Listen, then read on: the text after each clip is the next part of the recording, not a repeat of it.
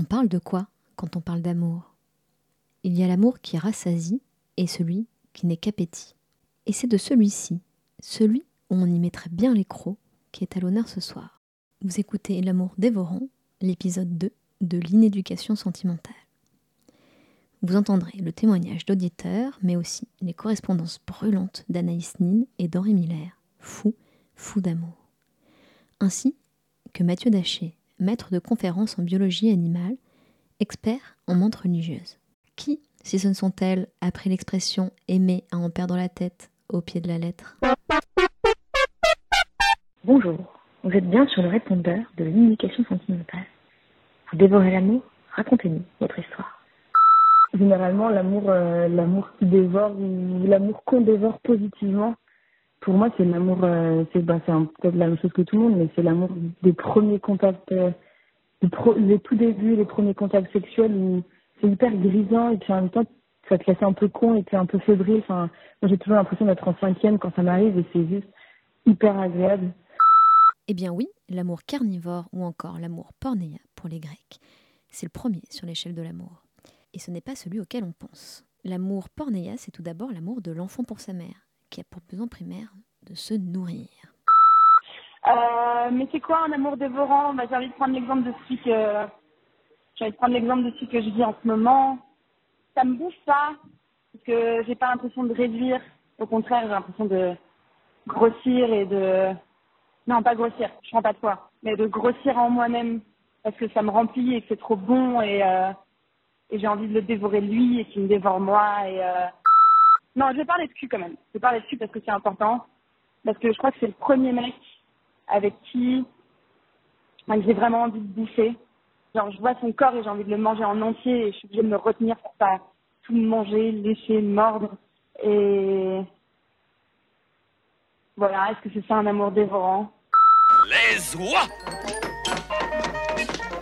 C'est bon parce que ça gras Le troupeau de moutons L'omelette des titans. Avec huit douzaines de de poissons. Le bœuf. La vache. Les veaux Et ici le petit toast qui va avec. Quand j'ai une relation euh, charnelle, on va dire un peu un peu continue, j'ai un côté très très boulimique en fait, et je, je crois que c'est parce que dans mes dans mes relations en général, je cherche un truc où euh, comme une sorte de fusion. Moi, j'aime bien manger et moi, j'aime bien aimer. Et je pense que je fais euh, trois repas par jour et que j'aime euh, trois personnes par jour. Je pense qu'on se découvre, qu'on voit ce qu'on aime, ce qu'on n'aime pas, ce qu'il y a notre goût, quelles sont les limites de notre estomac d'amour. Est-ce qu'on le fait déborder ou pas?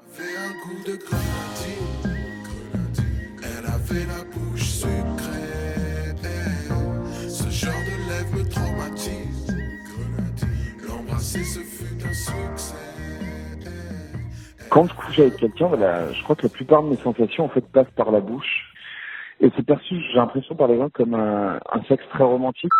Un amour qui passe par la bouche, donc. Un amour appétit, en somme. Écoutez Anaïs Nin, une des premières femmes à écrire de la littérature érotique.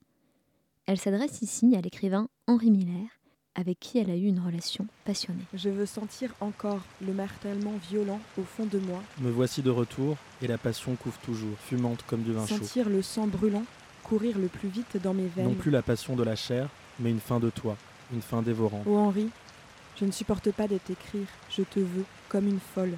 Je veux écarter tout grand les jambes, je fonds, je tremble. J'ai comme l'impression que c'est une honte de ne rien faire, de se contenter de passer le temps, de le prendre avec philosophie, d'être raisonnable. Je veux faire des choses tellement folles avec toi que je ne trouve pas les mots pour en parler. Les mentes religieuses pratiquent un amour dévorant, au premier sens du terme. Les arthropodes en général, donc les arthropodes, c'est crustacés, les insectes, mais aussi les arachnides, Mathieu Daché, chercheur en biologie animale. et chez la menthe religieuse en particulier, et contrairement à ce qui se passe chez nous, c'est les femelles qui sont plus grandes que les mâles. Et souvent, ces animaux qui sont prédateurs comme les menthes religieuses vont souvent être des prédateurs qui sont opportunistes, c'est-à-dire ils vont se nourrir de tous les insectes ou de toutes les proies qui sont un peu plus petits qu'elles. Ce qui veut dire que lorsqu'un mâle menthe religieuse s'approche euh, d'une femelle, la femelle peut le considérer comme un partenaire éventuel avec qui s'accoupler, mais elle peut également le considérer comme une proie potentielle. Et comme elle est plus grande et plus forte que lui, effectivement, elle pourrait se mettre à le, à le dévorer. Je te manger ton âme. Je veux te manger mon amour. Je veux te manger tout cru. Je t'aurais prévenu. Si nous savons depuis longtemps que la menthe religieuse dévore son mâle après l'accouplement, seules des recherches plus récentes ont percé le mystère de cette pratique. Faim insatiable de la femelle, besoin de protéines pour se reproduire, l'explication serait ailleurs.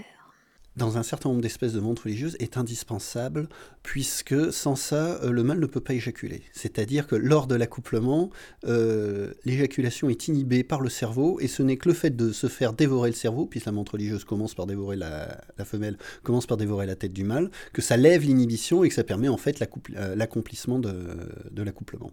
L'inhibition sexuelle se trouverait donc dans la tête. Il faudrait que celle-ci soit libérée pour que la pulsion s'exprime. Salut, l'inéducation sentimentale. Euh, bah moi, euh, je vous appelle pour vous raconter que euh, l'année dernière, j'avais plus d'appétit sexuel et euh, j'avais jamais envie, j'avais tout le temps envie de dormir à la place. J'étais super inquiète et je pensais que ça reviendrait jamais et que j'étais devenue une grand-mère et tout et que genre euh, j'étais juste trop stressée euh, ou fatiguée pour avoir plus jamais envie de niquer de ma vie. Et en fait, j'ai changé de copain et tous mes problèmes se sont réglés d'un coup. Et maintenant, j'ai retrouvé mon rythme d'avant qui est genre super élevé. Et ça fait plaisir et j'ai l'impression de me retrouver et euh, de passer plein de bons moments et genre de profiter de la vie. Et c'est trop agréable. Voilà, bisous. La menthe religieuse n'est donc pas l'affreuse castratrice que l'on présente. D'ailleurs, elles ne seraient pas les seules femelles à pratiquer le cannibalisme. Certaines araignées le feraient aussi.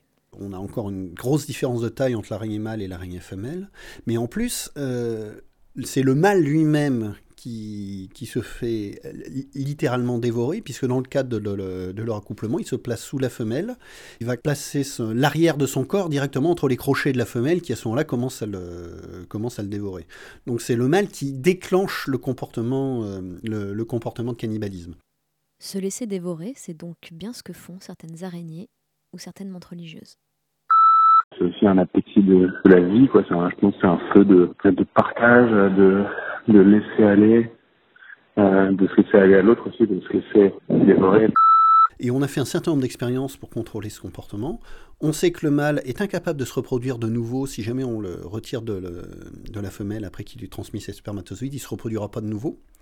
On sait que la femelle, d'autre part, n'est pas assez forte toute seule, n'a pas assez de- d'énergie, de ressources en elle-même pour élever ses petits euh, si elle ne dévore pas un mâle lors de, lors de l'accouplement. Là, il ne s'agit pas simplement d'une euh, fin dévorante, c'est, euh, on peut voir ça sous un autre aspect, c'est un aspect entre guillemets altruiste.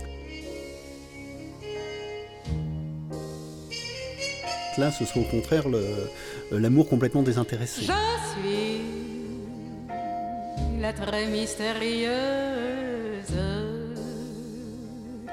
Je suis l'amante religieuse. Ni belle ni bonne, je n'aime personne. Et je passe bonjour. Je suis celle de la nuit, je suis celle de l'amour, et je croque le mari qui rôde à mon alentour.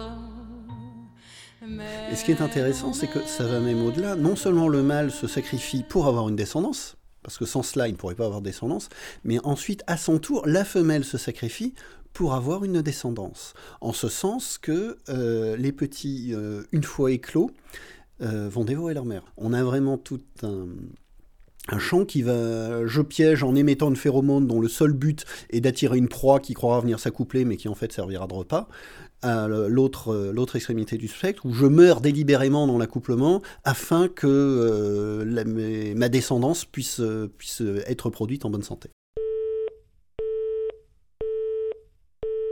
Du pornéia l'amour appétit, à l'amour désintéressé, l'amour agapé, il y a selon les Grecs neuf étapes. Rendez-vous avec la prochaine, l'amour besoin, le potos.